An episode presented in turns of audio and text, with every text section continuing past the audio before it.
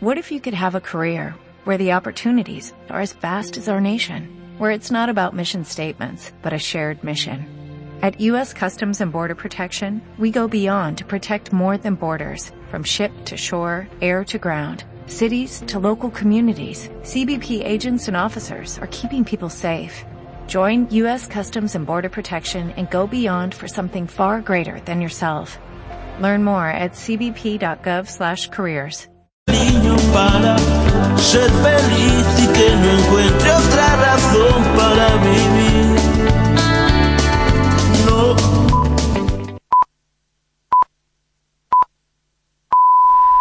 Son las 11, las 10 en Canarias. F Radio, servicios informativos. Buenos días. Desde las diez y media de la mañana aproximadamente el 100% de las mesas electorales dispuestas para las elecciones andaluzas han quedado constituidas. Los colegios electorales abrían a las nueve de la mañana, pero según ha informado el gobierno andaluz ha habido unas 15 incidencias, la mayoría relacionadas con el censo.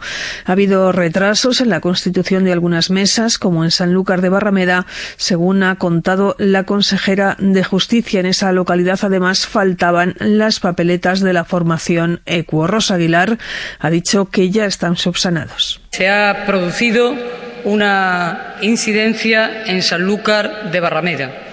Ahora mismo todavía hay dos mesas sin constituir en el colegio Guadalquivir, porque no se ha presentado ningún miembro de la mesa ni tampoco los suplentes. Además, ha concurrido una circunstancia en Sanlúcar de Barrameda y la Junta Electoral ha suspendido temporalmente la votación en todas las mesas del municipio porque faltaban las papeletas de una de las formaciones políticas, concretamente la de ECO. El pesquero Nuestra Madre Loreto va a trasladar a los 11 inmigrantes que lleva a bordo hasta 12 millas de un puerto de Malta, donde una nave de ese país los recogerá para trasladarlos a tierra. El pesquero recibió anoche una comunicación de Salvamento Marítimo Español en la que les informaban de que había un acuerdo para que pudieran navegar en dirección a Malta, a donde está previsto que lleguen en torno al mediodía de hoy. El pesquero español rescató a los inmigrantes el pasado 22 de noviembre frente a las costas de Libia y hasta ahora no había encontrado un puerto en el que le dejarán recalar. Y vamos a conocer ya la previsión del tiempo para las próximas horas. Agencia Estatal de Meteorología, buenos días. Buenos días, hoy domingo el tiempo vuelve a ser muy estable y ya sin precipitaciones en gran parte de la península y en los archipiélagos. Hoy predominarán los cielos poco nubosos, excepto en Galicia, donde la nubosidad será abundante y se prevén precipitaciones en el oeste. Un día más predominan las nubes de tipo medio y alto en toda la cornisa cantábrica y en los Pirineos y les pedimos máxima precaución en los desplazamientos durante estas primeras horas de la jornada ante los bancos de niebla que se forman en los valles de Extremadura, ambas mesetas e interior de Cataluña. Un día más el viento del suroeste sopla fuerte en el litoral gallego, pero irá mainando al final del día de hoy. En Canarias se impone la componente este durante el día y en el resto de la península y Baleares predominará la componente oeste y sur. Es por ello que las temperaturas hoy suben de forma generalizada en la península y Baleares, sobre todo en la mitad oriental peninsular y en zonas de montaña. De hecho, se van a alcanzar valores superiores a los normales para la época del año en el este y sureste peninsular. Es una información de la Agencia Estatal de Meteorología. México ha celebrado la toma de posesión del presidente Andrés Manuel López Obrador. Miles de personas se concentraron frente al Palacio Nacional para escuchar el discurso del primer presidente izquierdista en varias décadas que reiteró su postura antineoliberal y en favor de las clases más desfavorecidas. López Obrador asumió el compromiso de impulsar un cambio radical en el país que acabe, dijo, con la corrupción, la impunidad y la inseguridad. Nada ha dañado más a México que la deshonestidad de los gobernantes y de la pequeña minoría que ha lucrado con el influyentismo. Esa es la causa principal de la desigualdad económica y social y también de la inseguridad y de la violencia que padecemos.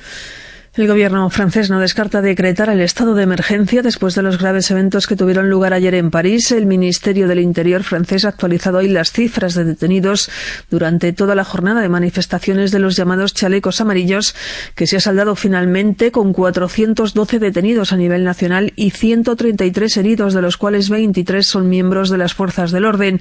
Además, hay numerosos daños en vehículos, establecimientos y mobiliario urbano. El gobierno se va a reunir hoy en el Junto al presidente Emmanuel Macron, que ya ha regresado de la cumbre del G20 en Buenos Aires.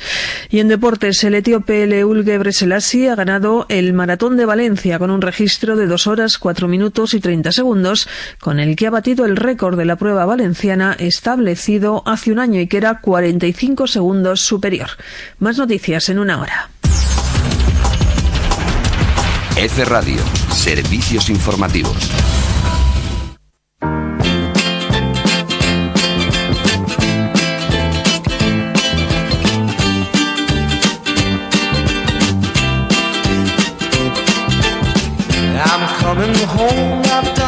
Time.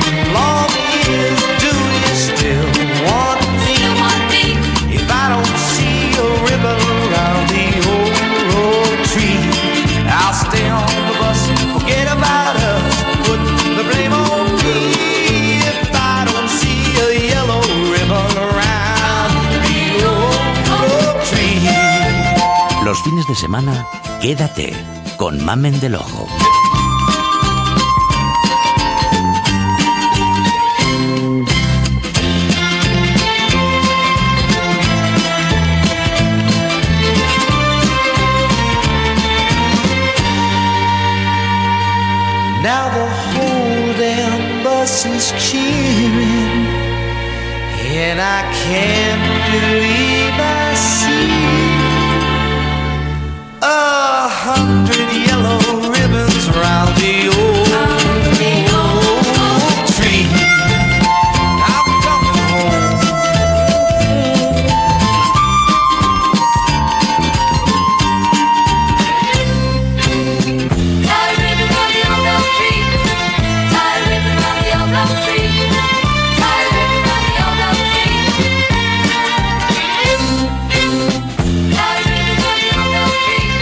Emprender es de valientes porque iniciar una aventura empresarial siempre conlleva un alto riesgo y en ocasiones eh, desemboca en situaciones complicadas desde el punto de vista financiero. A modo de balón de oxígeno para estos pequeños pero valientes empresarios se aprobó la ley de la segunda oportunidad, un vehículo legal con el que poder hacer frente a las deudas contraídas, pero la complejidad de acometer este proceso de reestructuración o de reflotamiento de una empresa exige contar con la especialización y experiencia de profesionales dedicados en exclusiva al asesoramiento de empresas en crisis. Sofía Fernández Piñeiro es abogada de Iure Abogados, un bufete que lleva más de 20 años dando soluciones en todos los ámbitos de la insolvencia. Buenos días, Sofía. Buenos días, ¿qué tal? Eh, vamos a entrar directamente al tema que nos ocupa. ¿Qué es la ley de segunda oportunidad? Pues mira, la ley de segunda oportunidad se introdujo en 2005 pues como una respuesta a la difícil situación que la crisis había provocado en particulares y empresarios que, bueno, por diversas situaciones no podían hacer frente al pago de sus deudas. Para nosotros hablar de segunda oportunidad es hablar de acuerdo extrajudicial de pagos, es la vuelta a empezar de todas aquellas personas que, bueno, que han padecido la insolvencia y a través de una resolución judicial eh, recobran, nunca mejor dicho, la solvencia.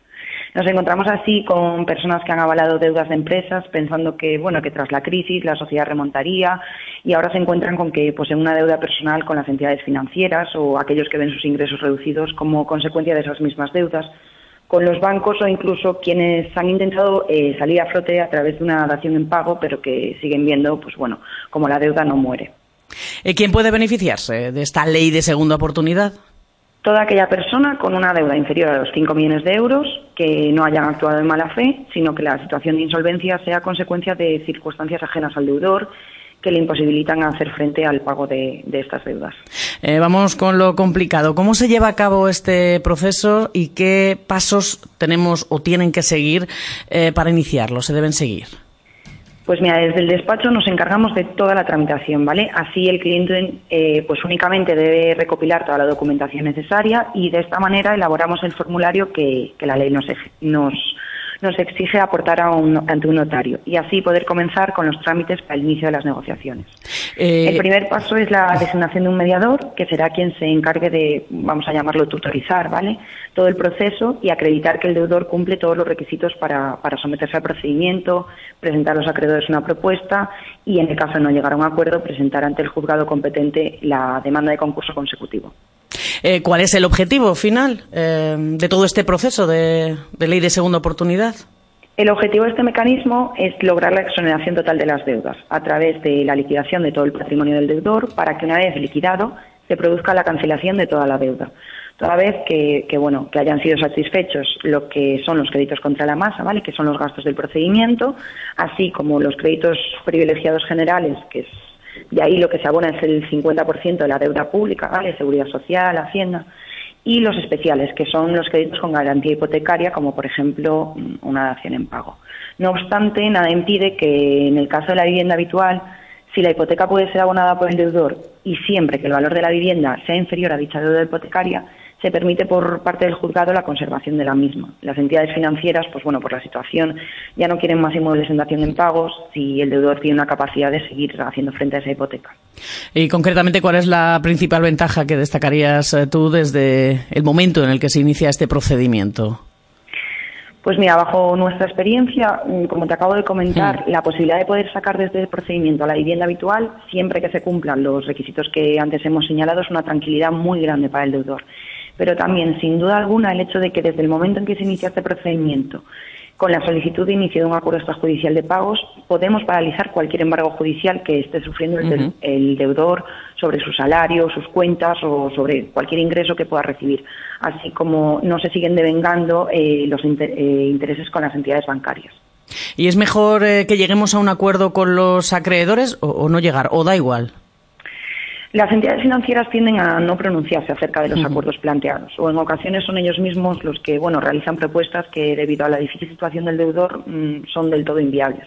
Entonces, la falta de acuerdo nos lleva a la presentación de lo que es lo que comentamos antes, el llamado concurso consecutivo, abriéndose así una fase de liquidación en aquellos supuestos en los que el deudor tenga algún bien a su nombre.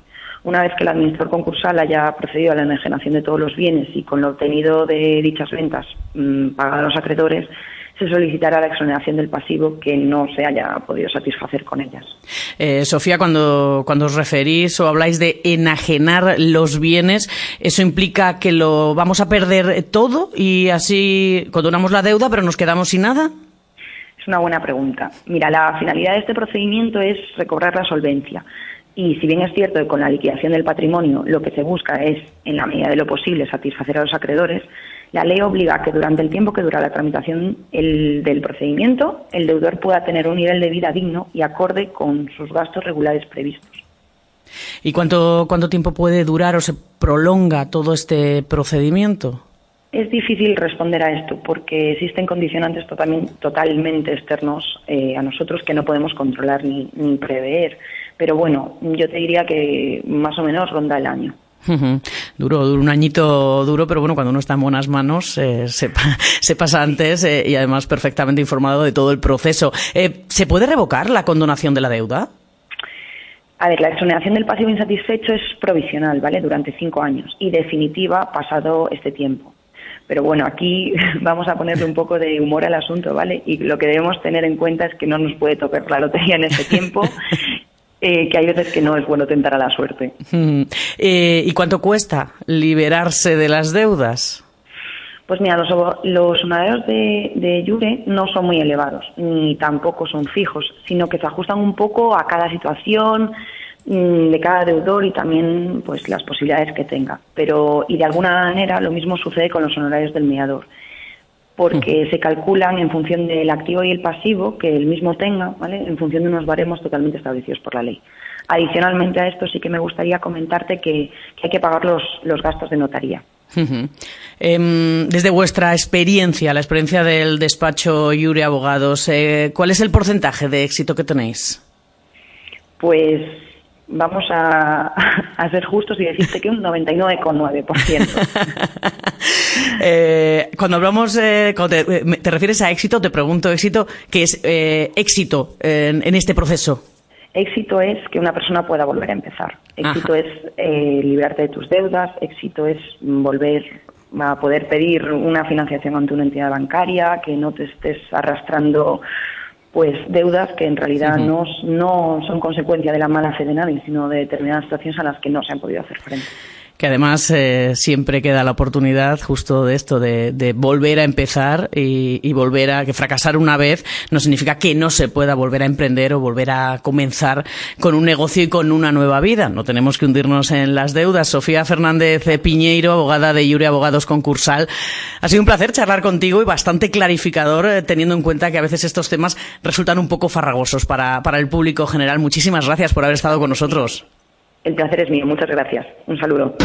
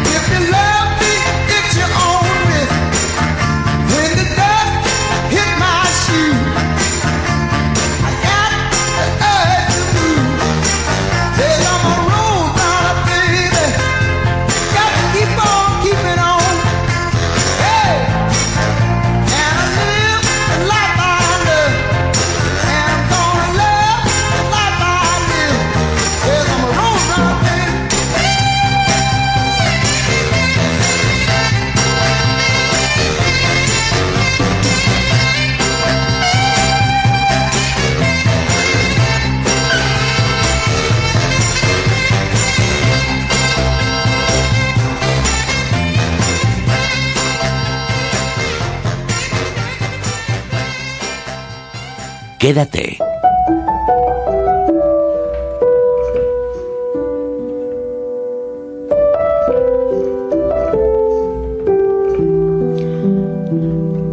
La residencia Kaufmann, también conocida como la Casa de la Cascada, es sin duda alguna la residencia privada más famosa del siglo XX.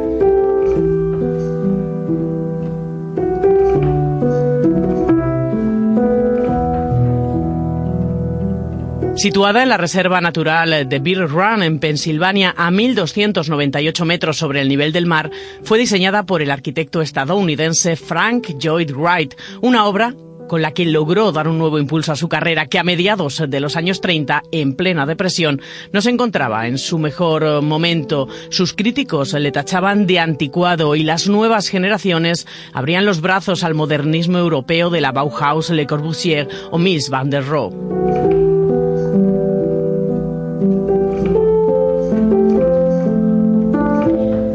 La Casa de la Cascada fue construida como casa de fin de semana para el señor Edgar Kaufman, propietario de unos grandes almacenes en Pittsburgh, y para su esposa, Lilian Kaufman. Cuando los Kaufman le encargaron a Wright el diseño de la casa, tenían en mente una casa frente a la cascada. Sin embargo, Wright integró el diseño de la casa con la propia cascada. La vivienda no estaría frente, sino sobre la cascada, siguiendo al pie de la letra los principios de la arquitectura orgánica, es decir, integrar en un edificio los factores ambientales del lugar, el uso y la función, materiales nativos, el proceso de construcción y al propio ser humano.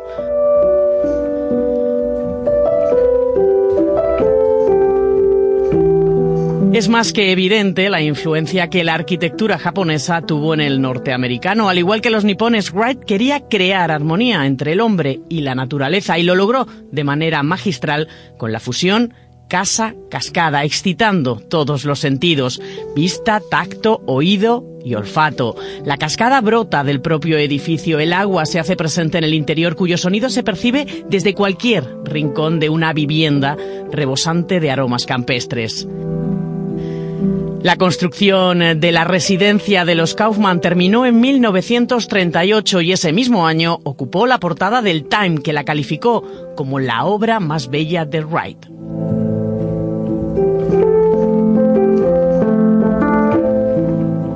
Hace mucho que los Kaufman no están, pero los interiores de la casa permanecen en su mayor parte tal y como Wright los diseñó. Edgar Jr., el hijo de los Kaufman, heredó la casa tras la muerte de sus padres y terminó donándola junto a las 600 hectáreas de terreno que la rodean al estado de Pensilvania. En 1964 la residencia se convertía en casa museo. Desde entonces millones de visitantes han pasado por la que fue declarada como la mejor obra de arquitectura norteamericana de todos los tiempos.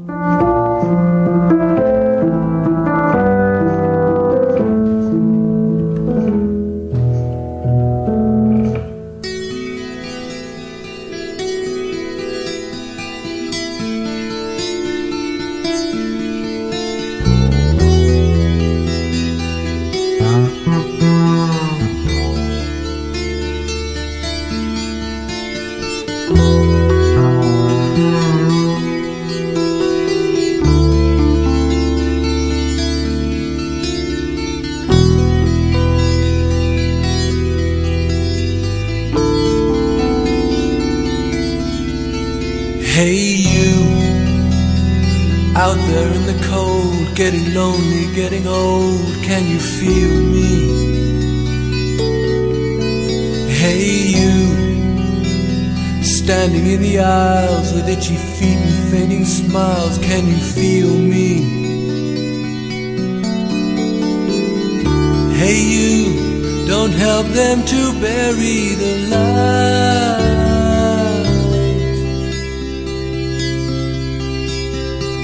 Don't give in without a fight.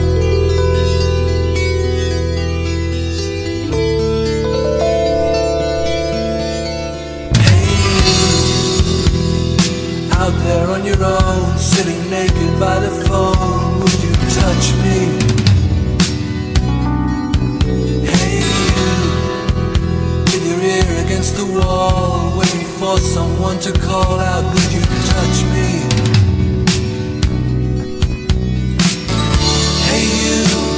You me to carry stone.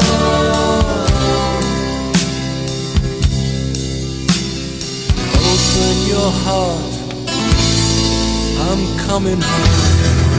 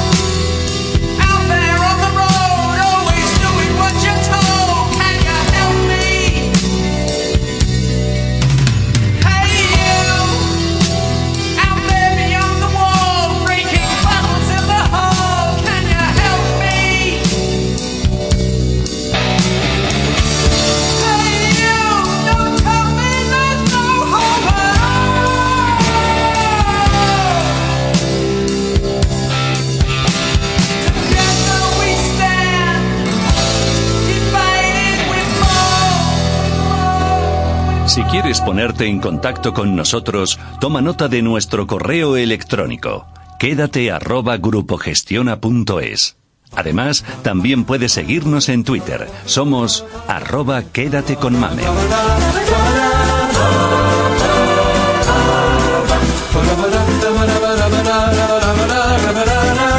Las gestas como militar de Jerónimo de Allanz alcanzaron tanta fama que Lope de Vega le dedicó una obra inspirada en sus hazañas en Flandes. Sin embargo, el navarro, hijo del siglo de oro, no se conformó con el campo de batalla. Dedicó su vida a la invención, convirtiéndose en un industrial brillante cuyas teorías se aplicaron con éxito en los sectores de la minería, la náutica y la agricultura. En 1587 fue nombrado administrador general de minas y fue en el contexto de ese cargo donde desarrolló la primera aplicación industrial de la historia de una máquina de vapor. Ideó un sistema para evacuar el agua desde el interior de las minas hacia el exterior a través de tuberías. Además, aplicó las técnicas del vapor para crear una especie de antecedente del aire acondicionado. Enfriaba el aire con nieve y lo introducía en las minas, purificando así las galerías. Después de haber sido un pionero que asombró a sus contemporáneos, su figura se ha borrado de la historia. En total se le reconocen 48 inventos que fueron recogidos en 1606 en una cédula de privilegio para invenciones, lo que sería ahora nuestro sistema de patentes. Entre ellos se encuentra un traje de buceo que fue testado en del rey en el río Pisuerga. También un submarino primitivo, una brújula que establecía la declinación magnética, un horno para destilar agua marina en los barcos, distintas balanzas de precisión, molinos de rodillos metálicos y bombas para el riego.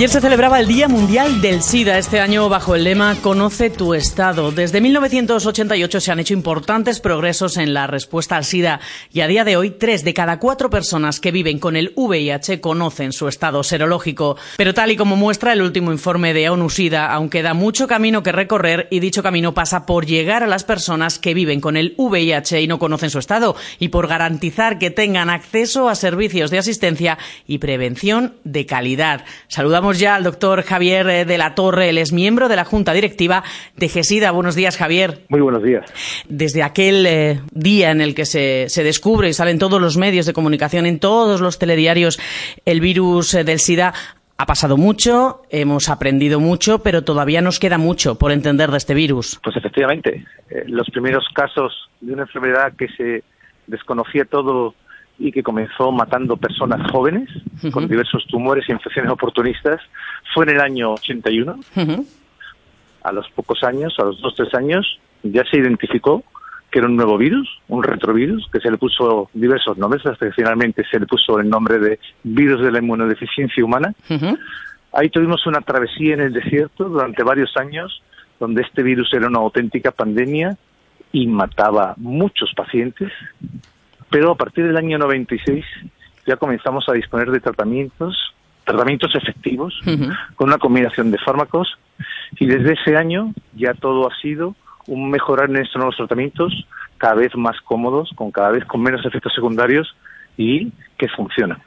Desde ese año 81, eh, decía yo, han pasado muchas cosas, pero parece eh, que hablar del SIDA eh, y del VIH, bueno, pues ya no es noticia, ya no abrimos los periodistas, no ponemos titulares, salvo en alguna rara ocasión, em, y parece como que se ha olvidado un poco lo que es el origen, la información básica para el público general, sobre todo las nuevas generaciones, em, confunden muchas veces lo que es tener o estar contagiado por el VIH eh, y padecer el SIDA. ¿Qué diferencia hay porque no estamos hablando de lo mismo? Sí, es, verdad que esto es muy importante.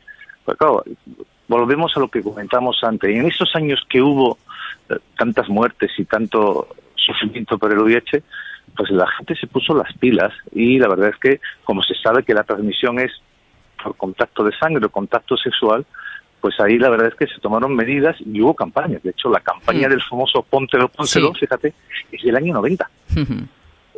pero eh, de un tiempo a esta parte, con la operación de los tratamientos, yo te decía que qué buenos son los tratamientos actualmente porque controlan la infección, pues efectivamente hemos asistido a una relajación. Y esto es un tema que hay que poner en valor ahora mismo. Se ha bajado la guardia, tanto en prevención como en comportamientos, como en actitudes, y esto es un auténtico problema, de forma que a día de hoy la tasa de nuevos casos de VIH, de infección por el VIH, está estabilizada desde hace años, ¿no?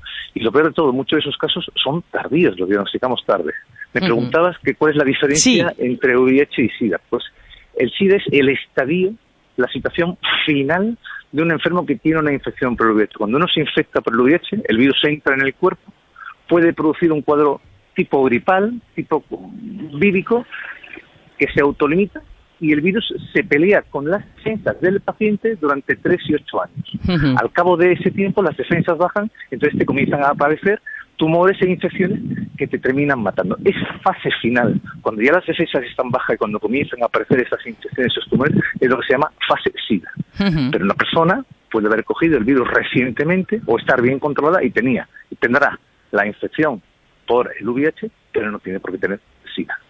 Em, hace, hace años, eh, cuando empezaron a, pues a probarse y a, probar, a tomar estos eh, medicamentos, eran, eh, bueno, una especie de cóctel de pastillas que además, bueno, pues tenían bastantes efectos secundarios. Ahora mismo, ¿cómo es el tratamiento del SIDA que prácticamente, mm, y no quiero quitarle importancia a la enfermedad, pero, pero lo convierte en una enfermedad casi crónica? Sí, la verdad es que... Me da miedo decir esto, eh, pero... No, no, como has dicho, lo has dicho muy bien. Eh, hoy día podríamos hablar que el SIDA es una enfermedad crónica, pues como puede ser la diabetes o la hipertensión. Son enfermedades que controlamos pero no curamos. ¿Qué es lo que pasa? Que yo lo llamo el canalla del virus. Los tratamientos lo, le eliminan de sangre, pero se esconden en algunas partes del cuerpo. Se esconden los ganglios, se esconden algunos tejidos dentro de la célula, donde ahí no llega el tratamiento. Luego Si hablamos de las nuevas expectativas Sí. de tratamiento, veremos qué podemos hacer. Y entonces el paciente tiene que estar tomando un tratamiento de por vida porque en el momento que deje de tomarlo el virus saldrá de esos escondites y volverá a dar la lata y volverá a atacar las defensas y volverá a poder producir problemas. Los tratamientos de antes eran 8, 10, 12, Hmm. 15, 20 pastillas, tres veces al día, algunas con comida, otras sin comida. Hoy día la verdad es que tenemos lo que se llaman SPRs, Ujú. pastillas únicas, todo lo más, dos, tres pastillas, todo una vez al día, que funcionan muy bien, que se toleran muy bien y que la verdad es que hoy día tenemos ahora mismo cuatro combinaciones en el mercado, se espera que vengan más y en un futuro próximo además se esperan nuevas formulaciones de tratamientos o intramusculares o subcutáneos, incluso en parches, que todavía conseguirán una mejor calidad de vida de nuestros pacientes y personas que viven con el VIH. ¿Hacia dónde van precisamente, va la pregunta, estas, estas investigaciones? Pues por un lado, esto es lo que te comentaba ahora mismo. Sí. Primero, tratamientos todavía más cómodos. Tratamientos se llaman long acting. Fíjate lo que será para muchos pacientes, porque hay pacientes que el mero hecho de tomarse, aunque sea una pastilla todos los días, les recuerda la enfermedad. Sí. Se les va a sacar posiblemente tratamientos que serán inyectados, que te lo pones una vez al mes, una vez cada dos meses y te olvidas de la enfermedad. Esto es una de las líneas. Mejorar lo que es la posología, lo que es las formas de administración. Si eso ya lo conseguimos que sea en un parche o en algún otro dispositivo, esto va a ser un avance. Y luego el segundo, la segunda vía es cara a erradicar el VIH, a curar el VIH. Hablábamos de que el virus se esconde, el virus se pone en algunos tejidos y ahí no llega el tratamiento. Entonces tenemos dos estrategias. O conseguimos nuevos tratamientos o vacunas, que pueden ser las dos cosas, que entren dentro del núcleo de las células donde se ha escondido para matarla, o estimulamos esa célula para que el virus salga de ahí y con los tratamientos normales las curemos. Y en esto se está trabajando, ¿no? De hecho, ahora mismo solo hay un paciente en la historia que se ha curado del VIH, era un paciente que tenía un tumor de la sangre y este lo que se le hizo fue, como tenía un tumor, había que hacerle un trasplante, se le dio una quimioterapia y una radioterapia intensa, intensa, intensa, una terapia brutal. Eso consiguió matar todas las células de todos estos tejidos donde se esconde y luego se le hizo un trasplante. Este enfermo se ha curado, pero claro, el coste que ha tenido eso, no hablo ya de coste económico, sino el coste que ha podido tener, porque esto es una situación que tiene riesgo de infecciones, tiene riesgo de rechazo, Claro. tiene problemas, es muy duro y esto no es una estrategia para todo el mundo, solo para este caso y algún otro caso que se está investigando. Em, una vez que una persona está en tratamiento, imagínate que llegamos bueno, a esos puntos en el que tú te, te pones una inyección y estás, bueno, pues para un mes, digamos, eh, tienes tu tratamiento eh, perfectamente así, mientras tu cuerpo lo asimila durante, durante un mes. Aunque estés en tratamiento, tienes que seguir teniendo todas las precauciones eh, habidas y por haber para evitar el contagio de otras personas. A ver, no. Afortunadamente, y esto ya es un tema que está bien demostrado, sí, sí, no, no es que te corrija. No, corrígeme, te claro. Te, te- te pun- te puntualizo. Oye, una persona que está indetectable, que con el tratamiento, eh, los inyectables estos de un mes aún no están disponibles, estarán el año que viene, dentro de Ujú. dos años. Pero con las pastillas, una persona que se tome su pastilla única o sus dos, tres pastillas y tenga la carga indetectable, esta es una persona que no transmite el virus. Ajá, importante Y decir de esto, hecho, sí, esta va a señor. ser una de las claves para conseguir que acabemos con esta epidemia. Ahora, si quieres, hablamos de eso. Que es muy importante no olvidar que lo que hace es que no transmite el VIH, pero sí tiene riesgo de coger otras infecciones de transmisión sexual y volvemos a lo del principio.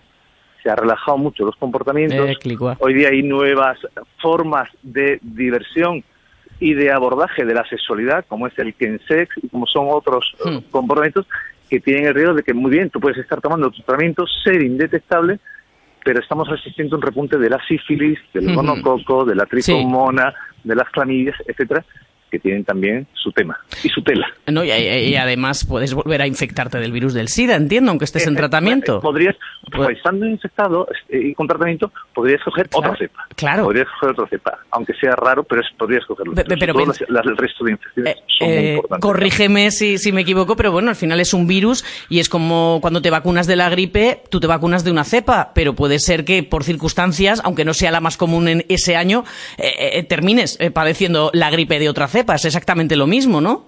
Claro, lo que pasa es que hoy día, como los tratamientos que tenemos son tan potentes claro. y son tan efectivos, tendrías que coger de alguien una cepa que sea multiresistente, que sea una cepa muy, muy, muy, muy trabajada. Y esto es muy, muy infrecuente. Está descrito, pero es muy infrecuente. Entonces, hoy día la buena noticia es que paciente indetectable es un paciente que no transmite. Esto se ha visto en estudios eh, múltiples con muchas eh, decenas de personas donde aquellos pacientes que tenían parejas y que no tenía la pareja el VIH y ellos sí tenían el VIH tomando tratamiento después de años y manteniendo relaciones no han transmitido ningún caso.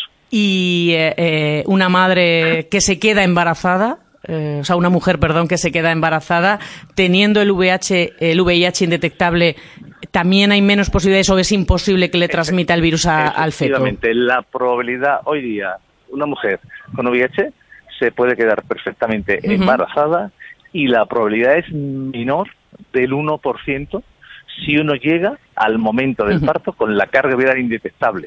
En aquellos raros casos que por lo que sea no ha dado tiempo a tomarse el tratamiento o no se lo ha querido tomar o lo hemos diagnosticado justo al final, que algunas veces nos pasan, en esos casos lo que se hace es que se realiza cesárea y el hacer cesárea evita el contacto Ajá. de los fluidos y eso disminuye muchísimo también la probabilidad, aparte de ponerle tratamiento a la madre y al niño inmediatamente. Pero hoy día una mujer con el, el, el VIH, Ajá. con tratamiento y con carga indetectable, puede tener los hijos. De hecho, nosotros en nuestro centro hemos tenido más de 100 niños de madres con VIH y no ha habido ningún caso de transmisión. Qué, qué alegría en el caso eh, de que sí haya transmisión, eh, porque aquí, bueno, estamos hablando, eh, hay que dejarlo claro, de, de Europa, de Occidente, todo esto, si nos lo llevamos a otros países, que luego ya si eso te comento, bueno, pues se difiere mucho y por desgracia en, en- en determinadas zonas de África, en grandes zonas de África, sí que se transmite a los niños. El tratamiento precoz a estos niños eh, que sí nacen con la carga, con la carga vírica, es importante también para que no la desarrollen. Hay eh, el virus, una vez que entra, eh, produce lo que se llama una gran inflamación de todo el tubo digestivo, de las zonas donde hay ganglios linfáticos, y cuanto antes empiece el tratamiento es mejor. De hecho, Claro. en niños que recién nacidos han empezado a tomar tratamiento, se ha visto que aunque no evite ese desarrollo de la infección, la destrucción de ganglios y defensas es mucho menor y parece que es una infección, faltan los estudios todavía porque se está trabajando esto, mucho menos grave, mucho menos agresiva y son enfermos que es luego más fácil de controlar, ¿no? Entonces, esto es muy importante en los niños. Pero lo ideal es que estos niños no lo cojan. Claro. Como bien has comentado, en países con escasos recursos, con pocos medios, esto es un problema. Y fíjate, eh, África ha mejorado mucho por las ayudas que ha habido de la OMS y eh, una serie de instituciones que han colaborado muchísimo. Ahora mismo el mayor problema y donde está aumentando el número de casos de VIH por una mala cobertura global es en el este de Europa y en el centro de Asia. Son las zonas calientes ahora mismo del VIH a nivel mundial.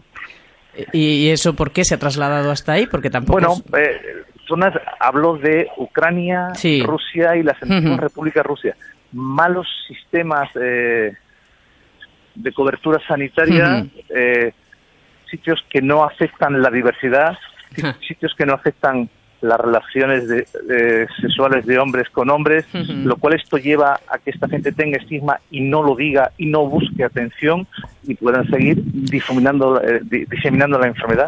Y esta es ahora mismo la zona, vamos, eh, menos del 20% en algunas de esas antiguas repúblicas o zonas del centro de Europa, ru- rusas. Están en tratamiento.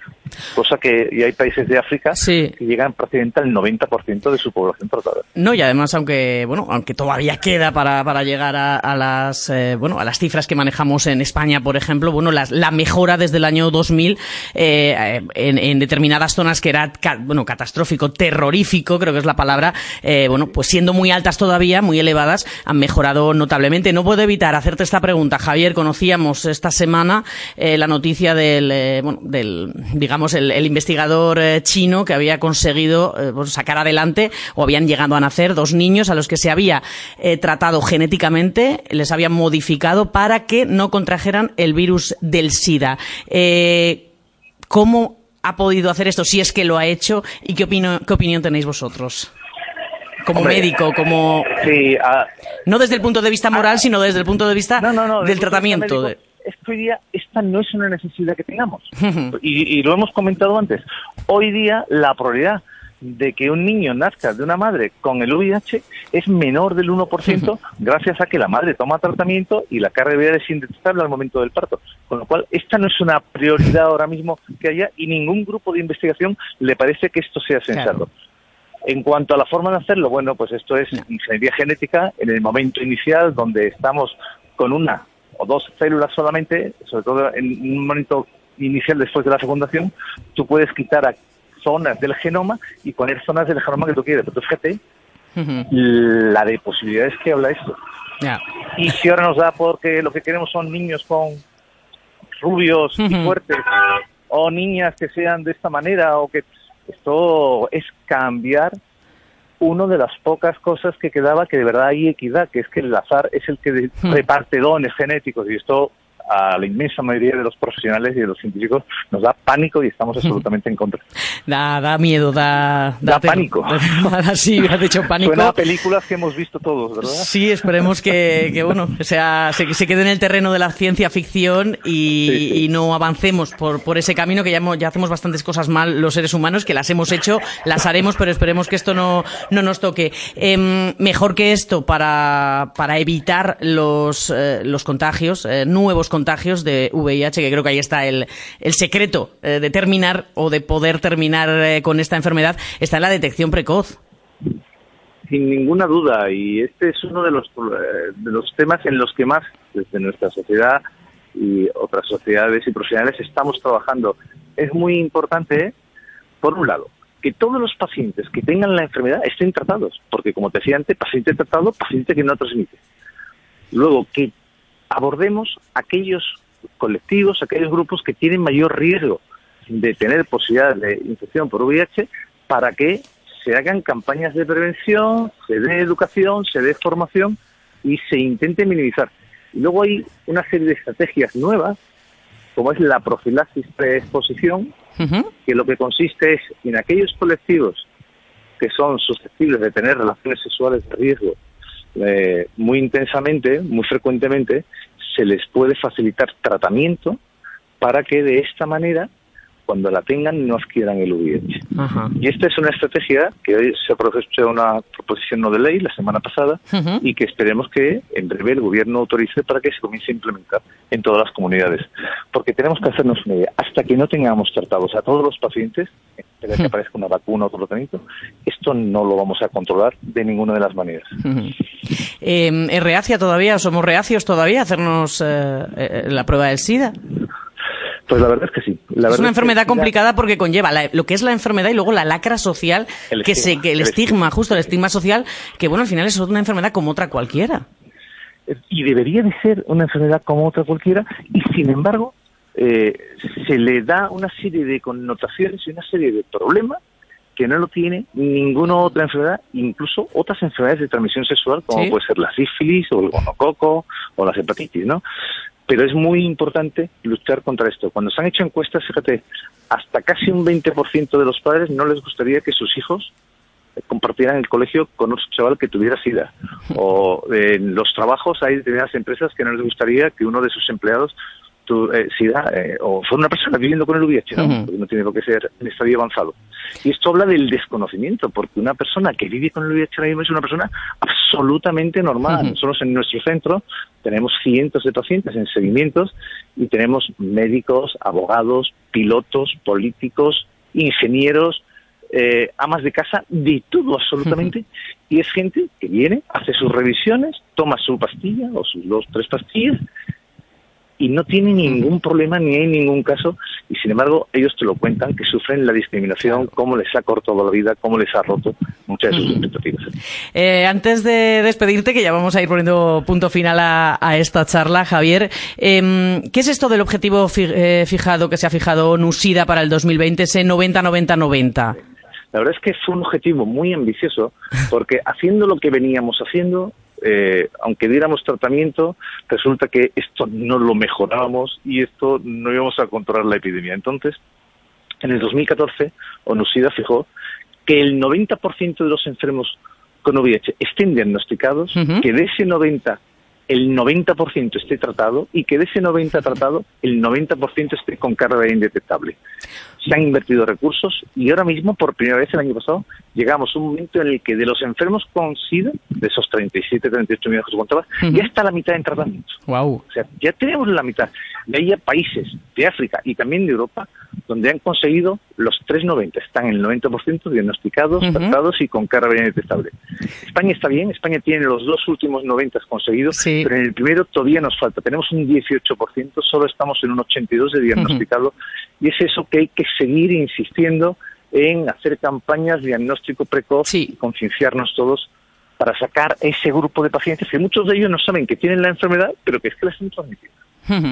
Bueno, pues ahí estamos. Eh, hay que hacerse las pruebas. Eh, que gracias a, la investigación y al esfuerzo de muchos científicos, el SIDA eh, se ha convertido en una enfermedad crónica. Em, de SIDA no te mueres, te mueres de, pues, de enfermedades, em, como, decís los, los doctores, oportunistas, eh, que son las que, bueno, al final eh, acaban con la vida del paciente, acababan con la vida del paciente. Acababan. acababan, sí, utilizado. acababan antes con la vida del paciente. Hacerse las pruebas no pasa nada, es eh, un virus como hay muchísimos virus, más peleón, digamos, y más complicado de erradicar totalmente del organismo, pero se puede vivir y vivir con una calidad de vida estupenda aunque uno, bueno, pues eh, tenga el VIH dentro de su organismo, pues nada, celebremos hoy ese Día Mundial del SIDA, a ver si llega un momento a partir de ese 2020, bueno, que no lo tengamos que celebrar porque celebremos el día que se ha acabado el SIDA. Y volvamos a hablar, eh, Javier de la Torre, eh, tú y yo aquí, y hablemos del SIDA como una enfermedad del pasado, como con otras ha ocurrido, que de todo puede pasar en esta vida. Queda tiempo, pero llegaremos quizás, y estoy segura de que sí, a, encontrar esa, esa vacuna. Ha sido un placer, Javier de la Torre, miembro de la Junta Directiva de GESIDA. Muchísimas gracias. Muchísimas gracias a vosotros por dedicarle tiempo a esta enfermedad y a esta situación que tantos pacientes y tantas personas padecen y que es de muchísima ayuda que ayudéis a diseminar toda la información que tengamos para mejorar su pronóstico y su situación.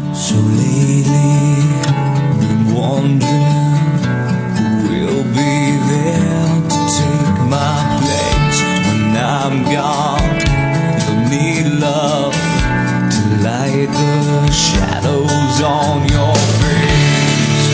If a great wave shall fall and fall